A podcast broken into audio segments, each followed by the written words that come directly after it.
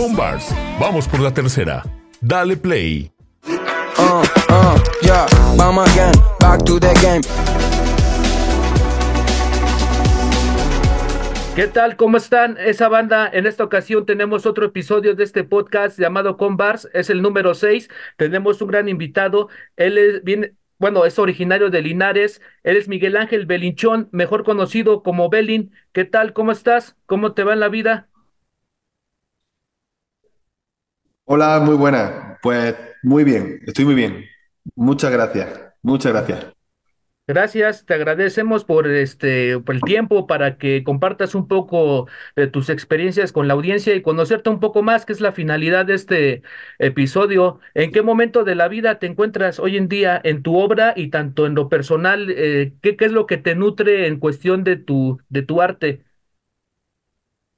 Ahora mismo en mi, en mi obra, a ver, la verdad es que estoy eh, pensando muchas cosas para hacer obras nuevas, eh, pero bueno, ahora mismo tengo una obra media que tengo que terminar mañana. Yo siempre estoy trabajando todas las semanas, trabajo mucho y, estoy inmerso, estoy inmerso en, en, crear todo, todo el rato cosas nuevas. En lo personal estoy bien, pero en lo artístico personal, pues estoy ahí como barajando diferentes posibilidades eh, de venta, eh, porque en los últimos tiempos eh, me cansa estar trabajando con galerías. Es una cosa que me aburre y que no me gusta la presión. Me gusta más trabajar de forma libre, con la cual en, esto, en esta semana pasada pues estuve reorganizando mi cabeza para poder trabajar de una manera, como más firme hacia lo que yo quiero llegar. Sí, no, yo, bueno, me supongo que eso de trabajar con galerías sí es algo así como, este, en cuestión de compromiso, vaya, ¿no? En cuestión de el resultado y en que es medio tedioso, ¿no? En todo el aspecto. Sí, eh, eh, es un poco, a, mí, a mí que personalmente yo llevo muchos años trabajando con galerías. O sea, he trabajado desde en centros culturales, he trabajado en proyectos que yo he organizado propios y en exposiciones en galerías, tanto colectivas como individuales, por muchos sitios del mundo. Pero a mí al final lo que realmente me gusta es pintar. Y lo que me gusta es pintar libre. Para eso llevo tantos años como trabajando para conseguir hacer, llegar a la libertad plena en la creación. Esa es mi, es lo que, en lo que yo trabajo cada día. Entonces, cuando trabajas con una galería, eh, ya la galería te está diciendo una fecha, eh, una cantidad de obras, y te dicen, oye, ¿por qué no pintas mujeres en vez de hombres y que no se vea un pecho o que sí se vean? Y yo digo, tío, a mí no me gusta que me condicionen. O sea, al fin y al cabo, yo lo que quiero es pintar libremente y si me sale una teta, sale una teta y si no sale, no sale. Y si sale un hombre, sale una mujer, pero eso dependerá de mí, de mi estado de ánimo, de lo que yo quiera pintar, de lo que quiera transmitir. Y a veces la galería eh, hacen que los artistas eh, nos cansemos de ellas.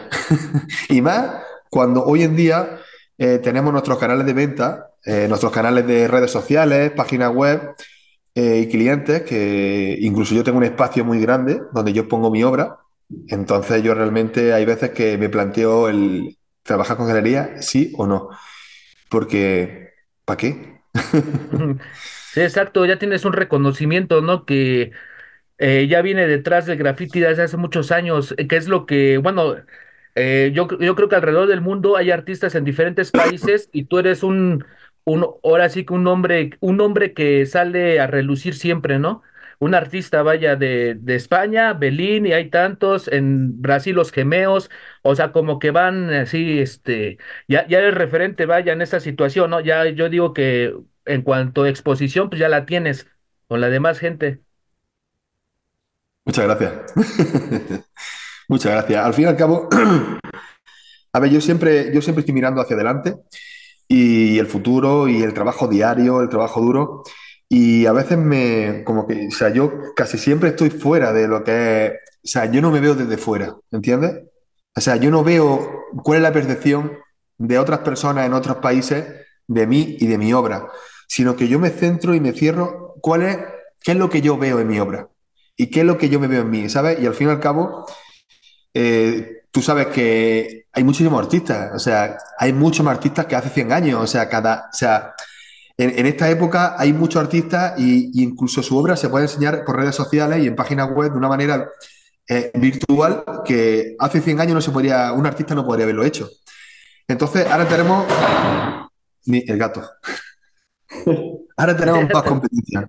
Tenemos más, más- y, y- y como más una competencia que no es mala, al contrario, es buena, y, pero te das cuenta de que, que hay que trabajar siempre. O sea, que, que el mundo sigue girando, sigue habiendo buenos artistas y no hay que rendirse nunca y no hay que... Yo no puedo estar, bueno, pues yo ya como me conocen en tal sitio, ya me relajo. No, perdona. Pues ahora trabajo más todavía, más horas, con más ganas, porque el artista tiene que hacer eso, tío. Tiene que estar creando arte. Si no, entonces mm, no puedes estar repitiéndote, ¿sabes? Yo tengo que estar avanzando, eh, viendo nuevos soportes, nuevas técnicas, nuevos formatos, eh, nuevos estilos, porque no me gusta, me aburre estar mucho tiempo en un sitio. Ok. Oye, en cuestión de cómo fue este proceso de evolución de a corto, así, bu- bueno, en, en pocas palabras, ¿cómo fue la evolución de tu arte desde el graffiti hasta hoy en día? ¿Cómo lo fuiste, este, eh, así que encontrando ese estilo? A ver, al final todo sale de, si cuando trabajas de forma natural, todo va llegando. Al fin y al cabo, yo lo que he hecho ha sido de pintar mucho en la calle, eh, a ir pasándome a lo que es trabajar en un, estudio, en un espacio, que he ido diferentes estudios hasta llegar a este. Y en este espacio, en, los espacios que yo, en mi estudio, pues siempre me ha gustado experimentar otras técnicas. ¿Qué es lo que ocurre? Pues al final, la- esa transformación, esa evolución, piensa que cuando pintamos la calle, trabajamos sobre un soporte que es la pared. Hay siempre, bueno, puede ser una chapa, un muro, un edificio, pero siempre es algo que está ahí, que no se mueve y, sin embargo, cuando trabajas en un estudio, eh, tú ya puedes trabajar con otros elementos, otras herramientas y otros soportes. Puedes empezar a investigar, a trabajar sobre un metal oxidado, sobre una madera, sobre un cristal, sobre un lienzo, eh, sobre diferentes soportes y además puedes utilizar diferentes técnicas, porque yo cuando pinto la calle es mucho spray y también un poco de pintura plástica, ¿no? De rulo. Eh, pero no mucho más, ¿sabes? Pero cuando pinto mi estudio yo puedo tra- trabajar con acuarela, eh, puedo hacer escultura, eh, puedo trabajar con óleo, con acrílico, con tinta china, con cera, con lápices, con rotuladores. Y, y eso a mí lo que me ha abierto es un abanico de posibilidades, pues donde yo lo que quiero es disfrutar con mi trabajo. Entonces eso me hace experimentar y cada experimentación, pues es un placer y es pues un escaloncito más que va subiendo al descubrir nuevas técnicas y al final yo a veces eh, comento de que un, un artista lo que tiene que es como un alquimista, o sea, tiene que estar todo el rato probando, investigando a ver qué puede sacar. Y, y- y eso es lo más chulo que hay en el laboratorio, ¿no? de un artista, que es el estudio. O sea, en este laboratorio donde tú experimentas con colores, mezclas diferentes, incluso diferentes tintas, y mezclas un, le echas alcohol a otra pintura, ves qué pasa, o le echas, pones pan, pan de plata, pan de oro, le echas un barniz al agua y empieza a despegar el, pan- el- barniz para cree otro efecto. O sea, realmente la experimentación es lo más chulo que hay. Y eso es lo que más me gusta. Y entonces la evolución ha sido muy natural de pintar la calle a pintar el estudio, pues ha sido algo que el mismo cuerpo te lo va pidiendo. También los años te van pidiendo pues, eh, pues descubrir otros, otros caminos, otros, llegar a otro horizonte. Y eso el estudio me lo da, que también pinto la calle. O dentro de lo que... Pues todo esto igual, yo vengo del graffiti y empecé a mezclar el graffiti con el cubismo y con mi realismo, que es lo que yo he trabajado mucho, y sale el ponecubismo. Y luego mi firma es de una sola línea, o sea, mi firma está hecha de un solo trazo. Al final, mi one line es figuras, eh, caras, animales, objetos, hechos con un solo trazo. Al final, yo lo que continúo haciendo, lo mismo que hacía en la calle, con, la, con los cimientos fuertes de la calle, del graffiti, pero al final trasladado al estudio. Al fin y al cabo, no hay mucha diferencia, es una evolución coherente. Digo yo. Sí, sí, la verdad sí. Yo aquí en México te conocí por una revista pequeña que venían acá como en folletos. Me acuerdo mucho de los caracteres que hacías con antifaz. Esa fue la primera Sí, vez que yo vi en una revista de aquí de México, de las que mismo publicaban. sí, Ahí, sí. ahí traían todo ese tipo de cosas y la neta sí me sorprendía, yo, te- yo creo que tenía como 12 años, 13 años y ya uno este, veía todo este tipo de graffiti y es gente con la que realmente, pues de alguna manera te identifica, ¿no? Los colores, todo esto te atrapa al final del día. Oye, este, ¿qué artistas tienes como referencia tú, ya sea de graffiti o de otro tipo de, de, de técnica. Vale, puede. A ver, del graffiti tengo. Es que para mí todos son referencias, pero bueno, te puedo decir algunos que son los referentes, así te puedo decir. Eh, ah, yo tenía diferentes etapas y entonces tenía diferentes influencias, ¿vale? En una de las primeras etapas, una de mis mayores influencias, de mis, mayores, de mis primeras influencias, eh, allá en los 90, eh, era el, Niño de las Pinturas de Granada. Este, un, siempre lo digo, es un artista, una referencia para mí, siempre lo ha sido y el Logan de Sevilla. Eh, y luego ya pues, va viendo gente de otros países, ¿no? Y empieza a tener referentes ya en Alemania, como era el Dime, porque me encantaba sus letras, sus letras en 3D, su model pastel, o el Lumit, ¿sabes? Me flipan, o el WoW 123, el Marcus, o sea, el eh, WoW 123. Este tío era un máquina, el Cantu. ¿Sabes que siempre ha habido gente buena y referentes toda mi vida? Eh, pero hoy en día sigue viendo referentes y a veces esos referentes son amigos, como por ejemplo, eh, por ejemplo, a lo mejor me gusta lo que hace el Pantone eh, y es colega de hace muchísimos años, pinta juntos grafiti hace muchos años juntos.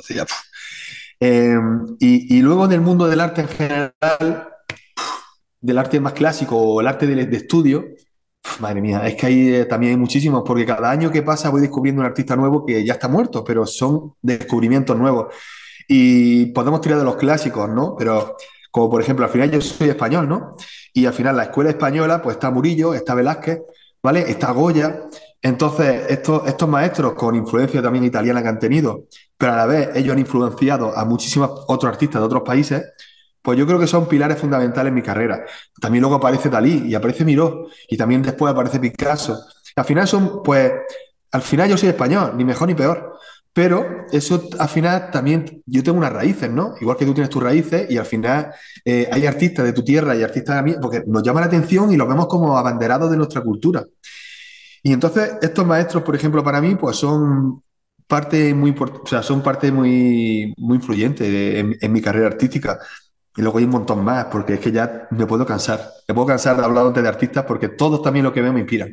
Da igual que sea una que haga abstracción, eh, que, que, que, haga impresionismo, que haga lo que. O sea, a mí el arte me, me, me llama la atención mucho. Y aparte, cuando el artista trabaja con esa pureza del color, de la mancha, no sé, hay una magia ahí, ¿sabes? Y entonces, para mí, el arte en general en influencia, o sea, es importante. Sí, sí, el arte, o sé que el arte inspira, ¿no? En sí. Oye, este, cuando estás en el estudio, ¿qué acostumbras a escuchar de música cuando estás trabajando? Pues mucho rap. Yo escucho mucha música rap. Eh, alguna vez pongo música clásica. Eh, también algunas veces pongo flamenco. Eh, y luego también lo que hago mucho es escuchar son vídeos de YouTube. Eh, escucho podcast eh, veo, me pongo, yo no las veo, pero pongo eh, películas. Hay una plataforma de cine, eh, igual que está Netflix y está HBO, pues hay una plataforma española que se llama Filming. Esta plataforma Filming, que es la leche, tiene un montón de películas y dentro de colecciones. Entonces, por ejemplo, colecciones de artistas. Y puede haber películas sobre Van Gogh, puede haber películas sobre Andy Warhol, Basquiat, eh, o sea, tú siempre vas a estar viendo, incluso colecciones, por ejemplo, de Woody Allen, pues todas las películas de Woody Allen. Entonces, esa plataforma, yo pongo películas de fondo que tengan diálogo y yo voy escuchándola y voy pintando, ¿sabes? Entonces, pongo música, podcast, vídeo YouTube y películas. Y música, mm, mucho rap, flamenco, música clásica y alguna musiquita así que sea parecida al rap. Sí. bueno, que la música, que a veces también escucho música como U2 o Pet Shop Boys, o sea, música que yo he crecido escuchando con mi padre. Mi padre tenía un gusto musical y George Michael tenía un gusto musical, la verdad, muy chulo. Y los Platters y yo toda esa música que mi mamá desde pequeño, pues también yo la incorporo también en mi estudio de vez en cuando, porque me inspira mucho también. Sí, de hecho te, estaba, te iba a mencionar que también vi la colaboración o participación que tuviste en un disco de SFDK, ¿no? De Redención. Sí. En sí. la portada, ¿no? Está muy, muy chingona, sí. la neta. La verdad es que jo, esa portada fue muy atrevida. Piensa que SFDK, toda su discografía, si ves las portadas, todas son ellos. O sea, todos son eh, postura de rapero, fotografía, delante de un tractor, eh, eh, en un trozo de una plaza de toros, desde los chiqueros. O sea, siempre ha sido todo muy figurativo. O sea, al final, un retrato, su fotografía, ellos. ¿Qué pasa? Que cuando yo le presento la propuesta mía, digo, yo voy a hacerle esto. Y se lo enseño a ellos, el Zatu se queda así como, hostia. Pero claro, cuando lo vio el, el Acción Sánchez, el Oscar dijo, hostia, me flipa. Y cuando lo, vio también el diseñador gráfico, el, Talega, creo que es, Mm. sí, pues su diseño dijo, me flipa, me flipa. Entonces Tato dijo, ole, vamos para adelante con esto. Pero al principio él se, se asustó, pues normal, de haber hecho siempre fotografía de ellos, a yo llegar y hacer una obra con un solo trazo, una composición, una textura de fondo, pero todo inspirado en su música, ¿sabes? Entonces, cuando- para mí, me encantó la portada. O sea, estoy muy orgulloso muy contento de haber podido participar en la música rap de esta manera, porque para mí CFDK es uno de mis grupos favoritos del mundo y que yo pueda participar con él en esta portada, para mí es un privilegio. Sí, y la verdad sí, este, bueno, yo también cuando lo vi, este, me pareció muy chingón, ¿no? Porque esto de la música del hip, del rap y toda la cultura hip hop, siento que se enriquece más cuando tiene un trasfondo, ¿no? Tanto la portada tiene algo que decir, como el playlist, como las instrumentales, como que al fin de cuentas por eso se llama cultura, pienso yo. Y se hace este movimiento Sí. machín que te, que te inspira a leer, a leer y a buscar diferentes referencias y de alguna manera te mantiene la mente entretenida y vas buscando, buscando. Es, es lo que También. pienso yo, ¿no? Que es lo, lo, lo chingón de esto. Oye, aparte del, Sí. del arte y de todo, ¿qué otra pasión te late o, o qué otra distracción tienes que no tenga na- nada que ver con el mundo del arte? A ver, me gusta el campo, la naturaleza. Mm, aparte, yo vivo en el campo, se puede decir. O sea, yo vivo en una ur- urbanización, pero mi casa da al campo, es la última, da al campo, entonces yo estoy aquí al aire libre, al campo. Y yo mi estudio lo que veo por las mañanas, bueno, lo veo siempre, ahora ya, de, ya de noche, ya no. Y son los pinos, Sierra Morena, eh, ahora mismo están las flores súper bonitas, amarillas. A mí me encanta el, el campo, es una de mis pasiones el pasear por el campo y montar en bicicleta por el campo. Y luego también, pues, eh, estar con mi familia, irme con los colegas a un bar a tomar tapas, eh, salir un poco a bailar con ellos, o sea, eso, ¿sabes? O sea, la pintura me absorbe mucho, el arte me absorbe mucho, pero tengo pues esos hobbies que, bueno, de vez en cuando lo voy haciendo. Con mi familia siempre estoy, eso es algo que me lo necesito en mi vida. Me da mucha estabilidad, me da mucha tranquilidad y, y eso es una de mis pasiones, o mi pasión. Y luego la pintura, y después ya el campo, y después ya los colegas. Sí, oye, y aparte, este, en cuestión de qué país te hace falta por visitar o dónde te A ver, gustaría eh, pintar. Mira, me, hace- me, me falta mucho por visitar, pero es que te digo la verdad, no me apetece ya ninguno a pintar. Es que lo que ocurre es que cuando ya pintas mucho, yo, te estoy hablando de mí, yo personalmente cuando yo pinto mucho, ya pinta mucho por muchos sitios, he pintado tanto en grúas, como en andamios, como en escaleras, como en grúas que se rompen, en plataformas, en de todas clases. Pero, pero a mí lo que me gusta ahora ya, a mi edad, que tengo 44 años, eh, lo que me gusta es pintar en una ciudad donde la pared esté en sombra, no me dé el sol nunca, donde la temperatura sea de 18 o 20 grados de máxima. Donde, ¿sabes? Yo quiero eso, donde yo esté en una grúa y trabaje, por ejemplo, en Noruega, en Noruega, que dentro de poco haré un vídeo, en Noruega cuando estuve el año pasado, fue increíble, tío. Los días súper largos, porque encima en esa época del año los días son más largos, las noches son muy cortas y a las 4 de la mañana todavía hay luz en el cielo. Entonces, ¿qué pasa? Que puedo trabajar durante muchas más horas seguidas, porque a mí me encanta trabajar. O sea, ahora, la temperatura 18-20 grados, era perfecta, de máxima. Todo el día luz, no me daba el sol. La, la grúa estaba genial, tenía toda mi pintura. Pues nada, yo podía trabajar tranquilamente y a gusto. Pero hay veces que te enfrentas a lugares donde hay mucha, hace mucha calor, donde hay mucha humedad, donde te da el sol. Eh, por ejemplo, recuerdo, recuerdo una vez cuando me invitó, ay, mira el nombre, creo que el Gerso, creo. Bueno, me invitó, creo que fue el que invitó al Meeting of Style de Cancún. Madre mía, tío. Me dice, no, ponte aquí, tío, que esta pared está más guay, ¿no? Que esta pared para que está más chida para que la gente te vea eh, lo que estás pintando. Claro, tío, pero me daba todo el día el sol. Yo tenía dos días para pintar. Yo tardé uno. Porque me estaba muriendo. Estaba, me, me eché encima protector solar y el protector solar me caía por los ojos, me escocía los ojos. Digo, esto qué mierda es, tío. Digo, qué calor, tío. Y, no, y luego el día siguiente yo pues me fui a pintar otra vez unas letras, pero me fui a pintar una pared de sombra. Digo, mira, que yo paso a pintar el sol. Entonces, hay veces que dices, joder, tío, me quema, ¿sabes? Ya lo paso mal con el calor o cuando hace mucho frío. ¿Y qué ocurre? Que cuando pinta mucho en la calle también buscas sitios interiores, ¿no? A mí me gustaría pintar más que en un país, pintar dentro de un aeropuerto, pintar dentro de un centro de arte contemporáneo, ¿sabes? Pintar un edificio importante, histórico, representativo, pues hacer un mural dentro. ¿Por qué? Porque al final todo lo que pintamos en la calle va a ir desapareciendo. Al final, por el sol, por la pared que está en mal estado, la erosión del tiempo, al final eh, deteriora los murales. Pero cuando pintas dentro de un sitio, pues dura mucho más, ¿no? Y entonces también, pues no sé, como que también cuenta de que te quedan menos años para pintar.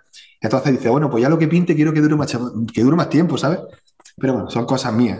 Entonces ahora mismo, país del mundo que me gustaría ya visitar a pintar, ahora mismo no tengo ninguno pensado, la verdad. Este me Ok, gusta sí. aquí. No, sí, como dimensionas, ¿no? Hay ciertas condiciones en las que ya vas viendo, ¿no? ¿Dónde quieres que acabe tu obra? Ya no es tanto como al azar, ¿no? Y las características, y está bien, ¿no? Pues al final del día, este, ahora sí que tu arte, tú sabes dónde plasmarlo y tiene que tener ese, e- ese gancho, ¿no? Con, con la situación. Oye, cu- ¿cuál es tu comida favorita? Buah, que, tío, es que muchas, tío. Es que eso, ahora eso sí, eso sí depende del país. Te puedo decir cuál es mi comida favorita de tu país, ¿sabes? sí, Bueno, mira, a mí me encantan las sopas. Entonces, la sopa de tortilla, la sopa este, la sopa me, me- es una de mis- me encanta. sí, De, de- de Japón, el ramen. Me encanta el ramen, la sopa. O sea, de Francia me encanta la sopa de cebolla, ¿sabes? Y aquí en España, por ejemplo, me encanta la sopa, la sopa eh, que llaman sopa castellana, pero yo digo sopa de... ay, no me sale el nombre ahí mismo. Pero bueno, sopa... Joder, eh, la sopa de picadillo es una de mis, de también de mi comida favorita, una buena sopa de picadillo, que es una sopa de fideos con jamón picado y pollo y eso. Eh, pero también otra, hay un alimento, aparte de la sopa, hay un alimento que es de mis top, que es el jamón. El jamón serrano, el jamón de cebo, el jamón de bellota. O sea, el jamón este a mí es una cosa que me gusta mucho. He intentado dejar de, bajar, bajar de, dejar de comer tanta carne, estoy bajando la carne, pero el jamón es imposible dejarlo. Es una droga. O sea, es como la gente que fuma y quiere dejar de fumar y no puede. Pues yo, si quiero dejar de comer jamón, no puedo. Si debería ponerme parches de- de jamonina o algo así, porque realmente el jamón es uno de mis alimentos favoritos del mundo. En una mañana, por ejemplo, desayunar un buen jamón sobre una rebanada de pan tostado, aquí le decimos tostada, como vosotros decís tostada a la tortilla de maíz, que ya durita con su este, pues yo le llamo tostada al pan, eh, un, trozo de pan tostadito, yo le, ra- le raspo ajo, le echo aceite de oliva virgen extra, yo no tengo otro aceite, nada más que virgen extra, no tengo otro aceite, y una lonchita de jamón, también voy a echar tomate rallado. Pero tío, es que eso es, para mí es lo máximo. Entonces, en alimento el jamón. En comida hay muchas. La paella me flipa, tortilla de patata, el cocido madrileño. pf. Es que los andrajos, o sea, las migas, la chulería de cordero. O sea, para mí todas las comidas. Y en México me encantan los tacos al pastor me gustan, pero también me gusta mucho de cochinita vivir. ¿Sabes? Eh, me, gusta el, chamorro, ¿sabes? En, un yucateco allí en, en- en Ciudad de México. Y a la de Regina, en yucateco, que te hace un, un chamorro que es increíble. O sea, todas las comidas creo que están buenas. Sí. No, yo te pregunto esto porque yo considero que la, la comida también es una, un acto de arte al final de cuentas, ¿no?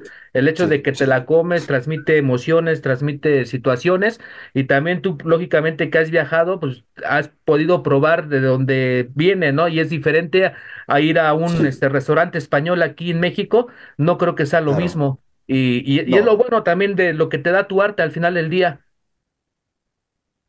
Sí, lo bueno que me ha dado mi arte y el viajar, me ha dado, me ha- dado el poder conocer eh, cada cosa en su lugar.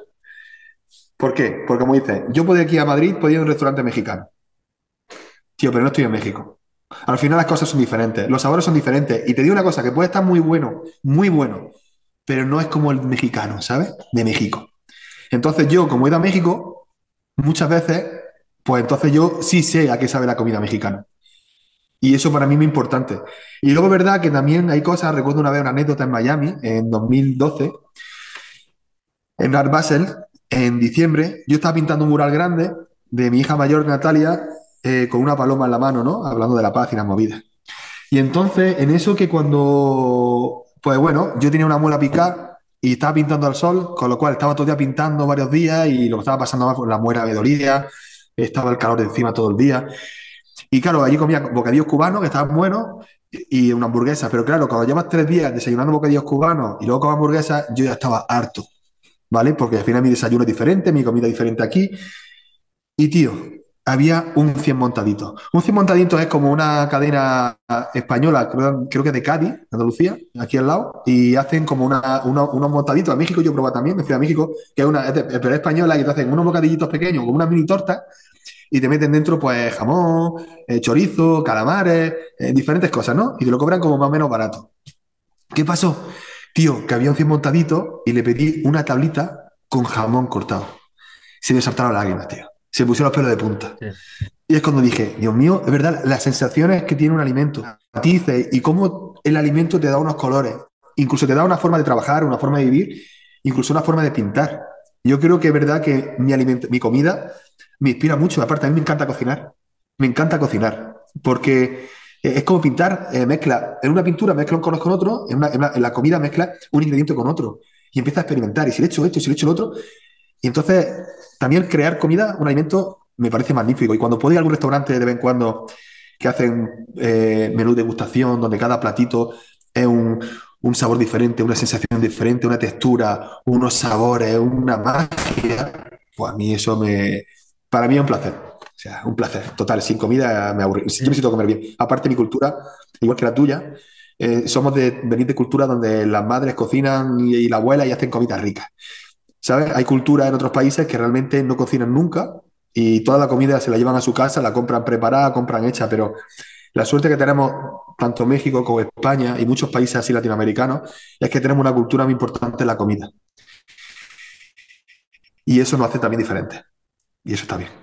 Sí, sí, la verdad, sí, como lo mencionas, sí, es algo muy, muy entrañable, ¿no? La hora de comer, la, las diferentes horas, lo esperamos y estás en la mesa y estás pensando en qué va a ser la comida. O sea, tenemos mucho eso, ¿no? Tenemos mucho arraigado todo ese tipo de cosas y está muy chingón. La neta, oye, Belín, esperamos verte aquí en México otra vez, ya sea sí, pintando, o sea, de visita o lo que sea que tengas que hacer acá de este lado. Este, dinos tus redes porque he visto que estás muy activo ahorita en el canal de YouTube para que la gente vaya y cheque todo tu trabajo. Pues sí, mi canal de YouTube es Belin, Belin Oficial, creo que con doble F. Eh, mi Instagram es belin.es, mi Twitter es belin.es, página de Facebook Miguel Ángel Belinchón o Belin y mi página web www.belin.es, es de España, ese, ahí están todas mis redes sociales. Exacto, hay para que también hay gente que sea interesada en ver tu arte o comprar algo, también está en tu en tu página oficial, ¿no? Para que puedan adquirir. Es Efectivamente. para todo el mundo, ¿verdad? Efectivamente, yo mando obra a todo el mundo, mando tanto a México como a Estados Unidos, como mando a, a, a Inglaterra, como mando a Francia, como mando a Singapur. O sea, nosotros eh, eh, vivimos en un mundo globalizado, con lo cual hay que trabajar para el mundo entero, incluso ahora con las redes, ¿no? Con estos vídeos y todo, que esto llega a todo el mundo, pues tenemos que aprovechar también eso, ¿no? Y, y darnos más a conocer y, facilitar a las personas que quieran coleccionar tu obra o quieran tener algo tuyo, pues que puedan, que puedan, que no les cueste trabajo. Eso también es otra de las visiones de, la, de lo que estamos trabajando para cada vez ser más fáciles, o sea, que sea aún más fácil en nuestro, por nuestra llegada de una obra a la casa de un cliente. Ok. Agradezco tu tiempo, Belín. Este, algo más que quieras agregar y realmente, bueno, para mí realmente es un logro desbloqueado porque de los artistas que yo cuando empecé este proyecto, realmente estabas tú porque te he seguido y la verdad me pareces alguien muy virtuoso en lo que hace, ¿no? Aparte, transmites eso, humanidad en tu arte. No, muchísimas gracias. A ver, yo al final, eh, gracias por, por- por tu tiempo también, eh, por querer saber más sobre mi trabajo, sobre mi arte, sobre mi vida. Eh, hay, yo tengo un segundo, un segundo país que es México, no sé si lo sabes tú, pero sabes muchos, pero mi esposa es de la Ciudad de México, eh, con, bueno, y sus padres eran de, de Orizaba, en, en- en Veracruz, con lo cual tengo vi- mucho vínculo eh, con, con el país. Y me encanta la cultura, me encanta su gente, que lo más importante en México es su gente, más que todo lo demás. La comida está muy buena, los paisajes, playas, vale, pero la gente es lo más importante de un país y México tiene muy buena gente. Entonces, para mí, es un país pues, muy importante en mi vida, la verdad. O sea, que muy contento de poder tener ese vínculo con, con un país tan mar- maravilloso como el tuyo. Ok. Nos vemos para la próxima, gente. Vayan a seguir a Belín, vayan a checar todo lo que va saliendo poco a poco. Y esto fue con Bars. Esperamos verte y espera- nos vemos más adelante. Hasta luego. Gracias.